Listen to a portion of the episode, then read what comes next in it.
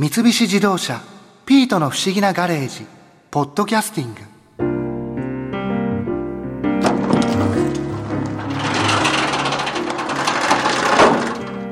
母さんをアウトレットに買い物に連れて行く約束なんかしなきゃよかったな。それさえなければ素子と一緒に湘南にサーフィンに行けたのに。おいピート。何をニヤニヤしてんだよ。どうせ僕にサーフィンなんかできっこないって思ってるんだろ？まあ確かにできないけどさ。でもおととい N 博士と一緒に辻堂で聞いたプロサーファーの中村隆さんのサーフィンの話。面白かったな。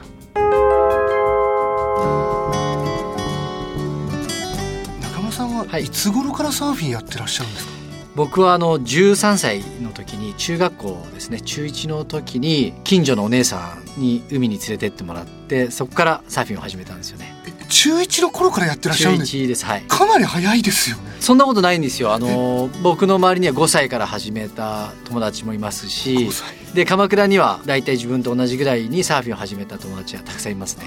中村さん、出身は鎌倉です。鎌倉、はい。あじゃあ最初にこう連れて行かれてやった時にこうすぐハマりましたか？一本目でこう波に乗れて一本目で立ってたんですよ。すごい。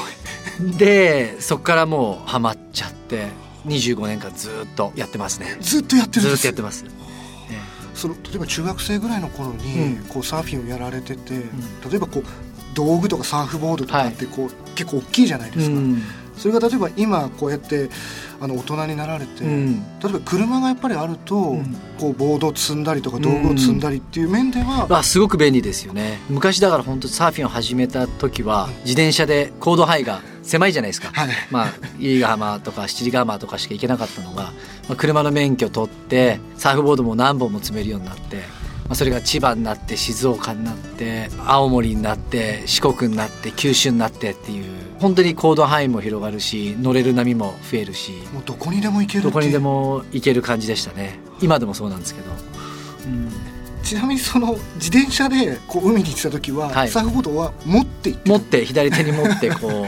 自転車で行ってたんですよ行けるもんなんですいけるもんですよ頑張れば。結構大きいですよね、うん。まあでも手に持ってこう、うん。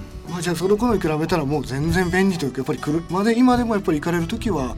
いやしょっちゅう行きますね僕最近あの車を買いましてアウトランダー PHEV え？ええ。え同じですよ。僕もそれ。え中村さんもですか？乗ってます乗ってます。あそうなんですか？そうなんですよ。流行ってるんですね。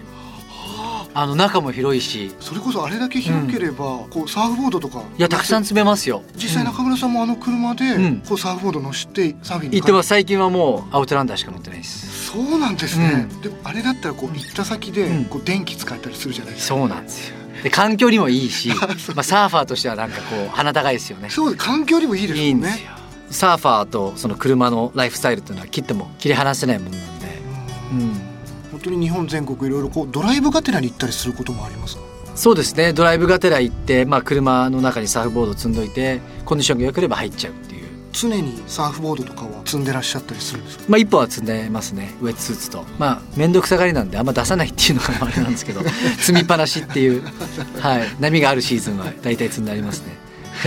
もう下ろさないで。下ろさないで。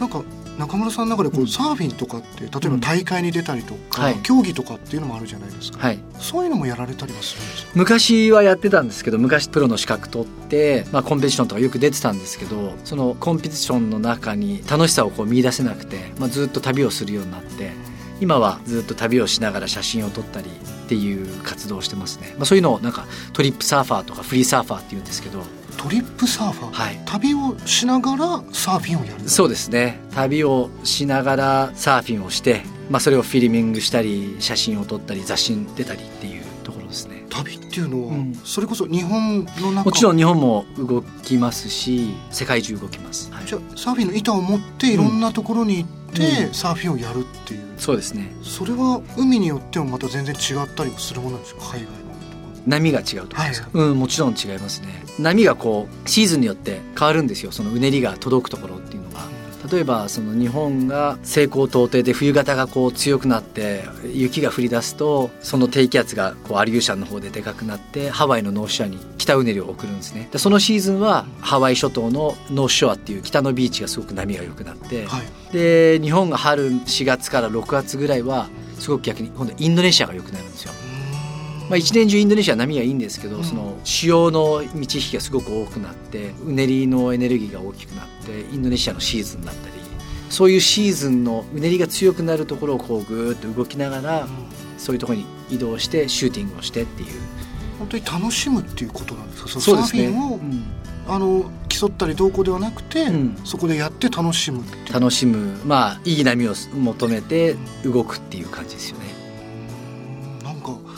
それこそ一年中ずっといろんなところ回られてるんですか？そうですね。モロッコ行ったりアフリカ行ったりインドネシアもちろんミクロネシアポリネシアとかもちろんアメリカメキシコグアテマラパナマとか、まあ、普段多分サーフィンをしてなかったら行かないであろう場所も波がいいからっていう理由で行きますよね。なんかこう印象的に残ってる国とか？自分がすごい好きなのはコスタリカ好きですね。コスタリカのカリブ海側とかグアテマラも好きだしパナマも良かったですね。波がちょっと違う波がいいですね。シチュエーションが全然違うっていうのと、まあ、人がいないんですよ。人がいないっていうのはその観光地みたいな感じではないってこと？観光地ではないですね、うん、もう本当に車でひたすら走って波を探していいとこ見つけてサーフィンしてっていうアドベンチャーに近いですよね。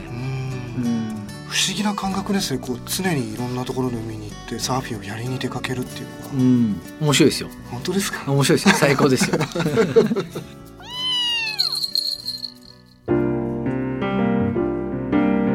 くアウトランダーもあることだしこの夏はこっそり一人で湘南に行ってサーフィンの練習しちゃおっかな。ああそっか。その前にプールに行ってちゃんと泳げるようになっておかなきゃダメか。三菱自動車ピートの不思議なガレージポッドキャスティング。このお話はドライブアットアース三菱自動車がお送りしました。